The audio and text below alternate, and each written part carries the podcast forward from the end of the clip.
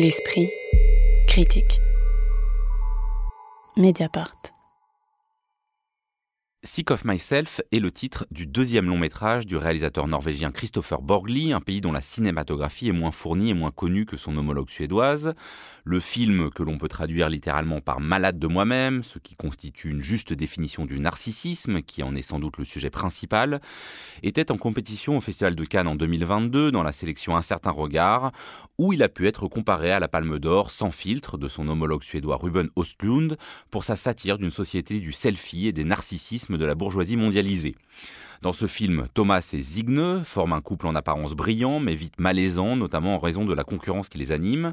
Zigne a une tendance mythomane et accepte difficilement le succès grandissant de son petit ami, devenu sculpteur à partir de meubles volés. Elle décide donc alors de faire croire à son entourage qu'elle est atteinte d'une maladie rare. Alors, dans ce podcast, on s'intéresse pas beaucoup au fait de catégoriser les films, Salim Matenfish, à leur attribuer un genre, mais là, on est quand même là face à un trouble qui peut être intéressant de cerner, parce que euh, ça joue sur la réception de ce long métrage. Est-ce que vous avez eu le sentiment de regarder une comédie noire, un film presque fantastique dans la mesure où il a reçu euh, récemment le prix de l'étrange festival, voire un sous-genre du film d'horreur qui est le body horror ben on est, c'est ça, on est complètement euh, à la croisée de ces euh, différents genres. Et peut-être pour être encore plus précise, on pourrait dire qu'il y a quelque chose dans ce film à la fois donc de la satire sociale effectivement euh, scandinave euh, à la Ruben Östlund et la série des films de Ruben Östlund, je dirais pas seulement euh, de la Palme d'Or, mais aussi de, de son premier Snow Therapy. Oui, ou de The Square, qui était aussi dans le milieu de l'art contemporain. Voilà, c'est ça, c'est The Square que je cherchais. Et aussi euh, dans quelque chose qui a à voir avec euh, ce nouveau gore fantastique de critique sociale que sont les films par exemple de Julia Ducournau avec Grave, Titane ou Junior. Il y a quelque chose qui a à voir avec le corps. On, parlait d'ailleurs dans le film précédent aussi, qui était aussi une comédie euh, de, de, ce rapport au corps, du corps déchiqueté.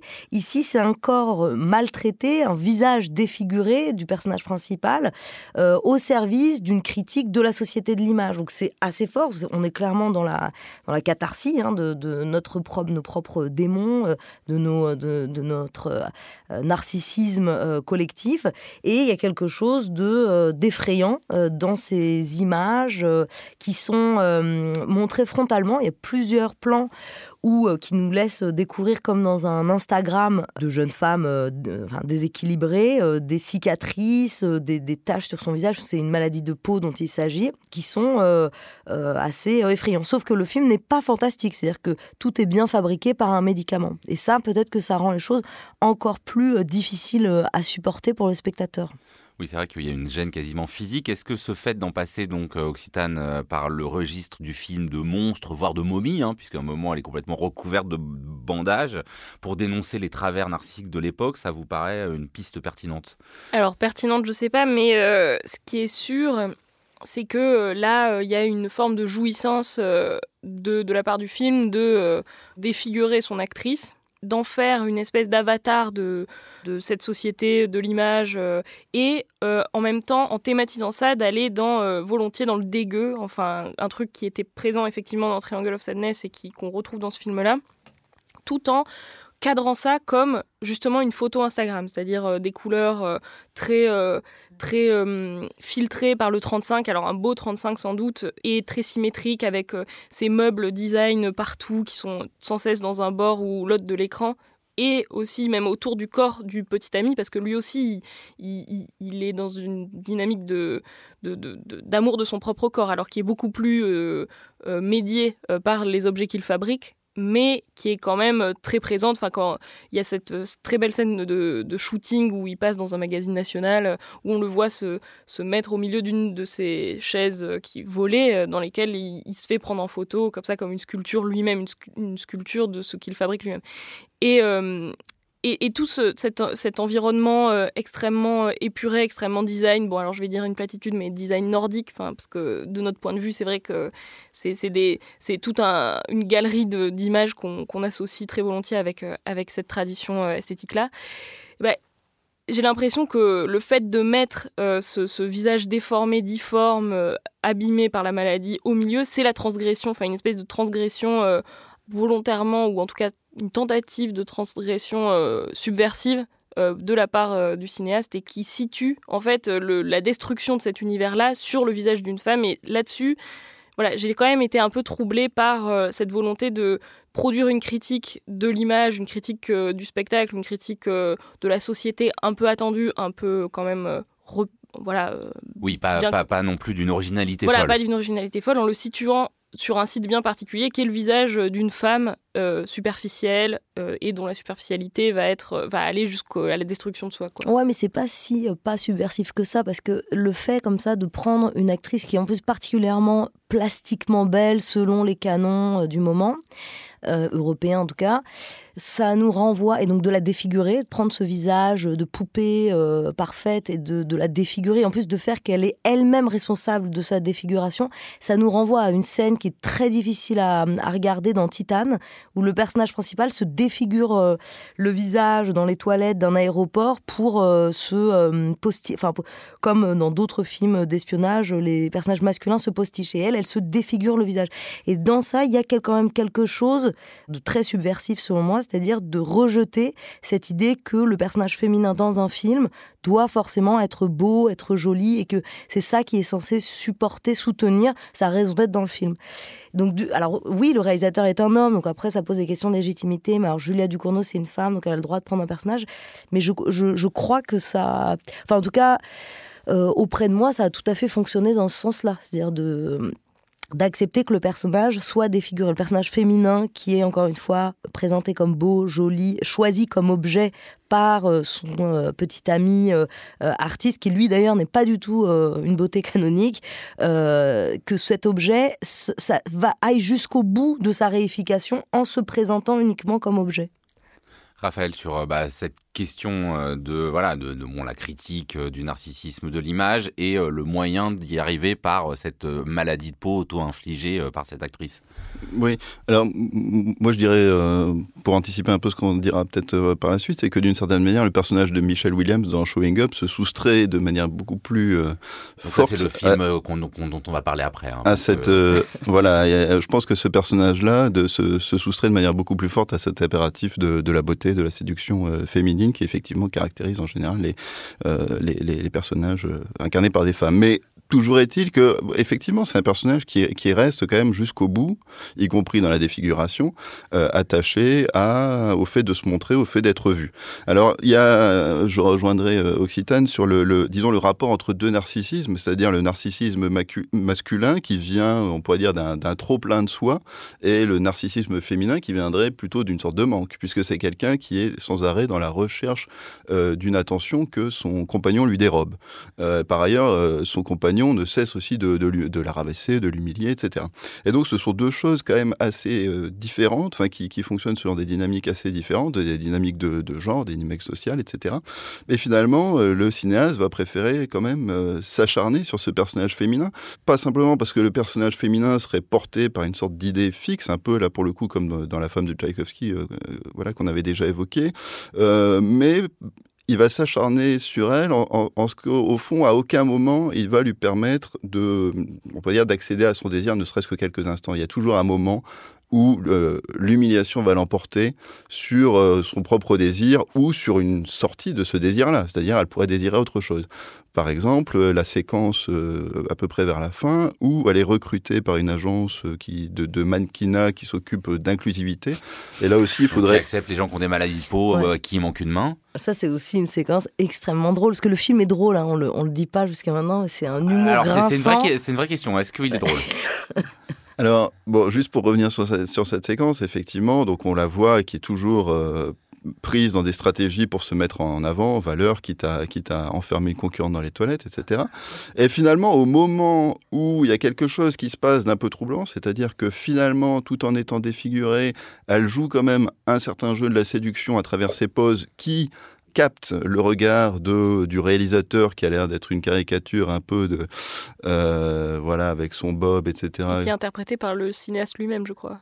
D'accord je je savais pas. En tout cas il y a un moment où voilà le, il y a quelque chose d'un peu troublant qui se passe parce que finalement, elle est quand même considérée comme belle à ce moment-là et elle joue quand même le rôle justement euh, de, de, cette féminité. Finalement, euh, bah, il se passe quelque chose qui, euh, qui la ramène à, son triste corps en train de se, de se délabrer. Donc finalement, il y a quand même une, toujours une volonté du cinéaste, d'une certaine manière, d'être plus malin et plus cruel que, que son personnage, plus cruel à l'égard de son personnage que le que le personnage ne l'est lui-même vis-à-vis de, son image, de son corps, etc. Alors cela dit, juste pour dire un mot sur moi, ce qui m'intéresse, euh, c'est quand même que ça crée des situations, disons, de comédie assez drôles, et notamment au début. C'est-à-dire, en fond, le problème de, ce couple, c'est euh, d'attirer l'attention. Et donc, soit ils en ont pas assez, soit ils en ont trop. Et notamment dans la première séquence où ils sont dans un restaurant, ils s'apprêtent à dérober une bouteille de vin très chère, au prétexte que euh, c'est bah, voilà ils achètent une bouteille de vin au prétexte que c'est l'anniversaire de la fille et puis tout à coup les serveurs se ramènent avec un gâteau. Et là et là eux qui font tout pour être en, mis en valeur se retrouvent cernés par les regards de tout le monde et se retrouvent tout à coup très embêtés. Donc y a, voilà euh, moi le diagnostic du narcissisme contemporain bon, ça, ça m'intéresse pas tellement disons comme généralité sociologique je trouve ça c'est quand même assez bateau L'intérêt, c'est qu'est-ce que ça provoque comme situation, justement, sur des, sur, des petits décalages comme ça d'attention qu'on souhaite, qu'on ne souhaite pas, etc. Et le, film, euh, le film parvient assez, assez bien à, à, construire comme ça certaines séquences, mais je trouve finalement qu'à la fois, disons, dans son diagnostic, euh, il est assez banal, et dans, la cruauté à l'égard d'un personnage, euh, de son personnage féminin, euh, je, bon, voilà, je, trouve qu'il place le curseur un petit, peu, loin. Et la question qui se pose aussi derrière, c'est est-ce que euh, qu'est-ce qui fait de sa nature un peu trop, trop ou pas démonstrative? Moi, je pense notamment à ces scènes qui pourraient être un peu des échappées où le personnage féminin fantasme, alors son enterrement, son moment de gloire, sa vengeance, où on pourrait se dire, bah, il y a peut-être là une échappée onirique, et finalement, ça revient peut-être un peu encore vouloir euh, bah, démontrer, prouver euh, euh, un dispositif qui fonctionne peut-être plus sur une succession de scènes que sur une véritable narration, non, Occitane oui, bah, j'ai l'impression que là aussi, c'est aller montrer la, dégradation de ce corps-là jusque dans son, sa psyché même. C'est-à-dire se dire, voilà, cette femme est vraiment à l'intérieur, à l'extérieur, complètement vide d'elle-même au point de se détruire constamment, psychiquement, physiquement, etc. Et là-dessus, c'est quand même le, voilà, le grand postulat du film, c'est que cette femme est prête à tout pour euh, sortir du lot. Et euh, ça, rejoint quand même un trope, j'ai l'impression, de, la critique sociologique euh, dont tu parlais, Raphaël, pour, mieux l'évacuer, mais quand même un trope euh, dans la façon dont elle, a bougé depuis, peut-être un siècle. C'est-à-dire qu'avant, il s'agissait de, reconnaître la beauté, par exemple, des monstres de foire dans, les films de Lynch, dans les films de Todd Browning, etc.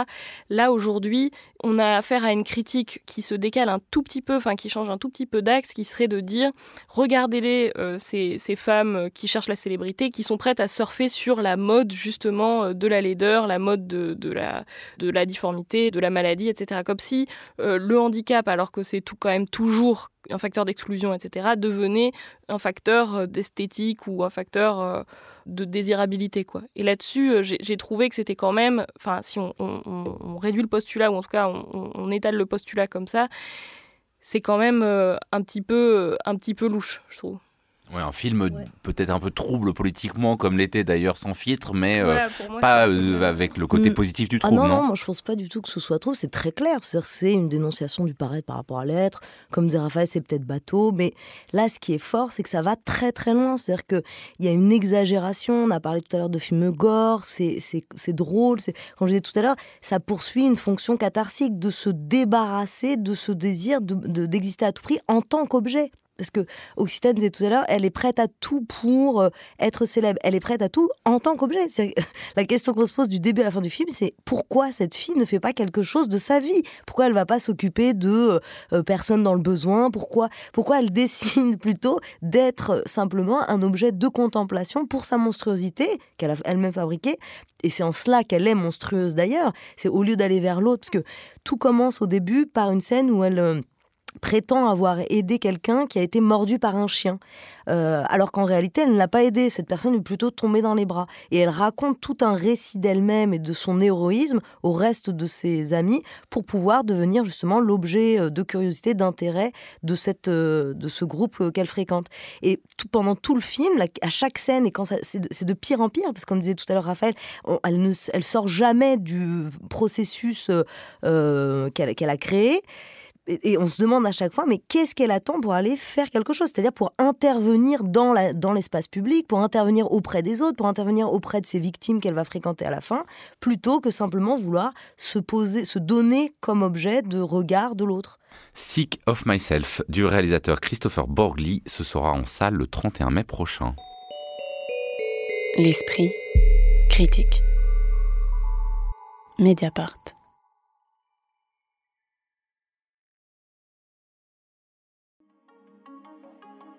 Pour ses 16 ans, Mediapart organise un festival au 104 à Paris. Venez rencontrer les équipes, poser vos questions, assister au débat et discuter du passé, du présent et du futur de notre journal 100% indépendant. Rendez-vous le samedi 16 mars de 11h à 19h au 104 à Paris. Entrée libre et gratuite. Plus d'infos sur mediapart.fr.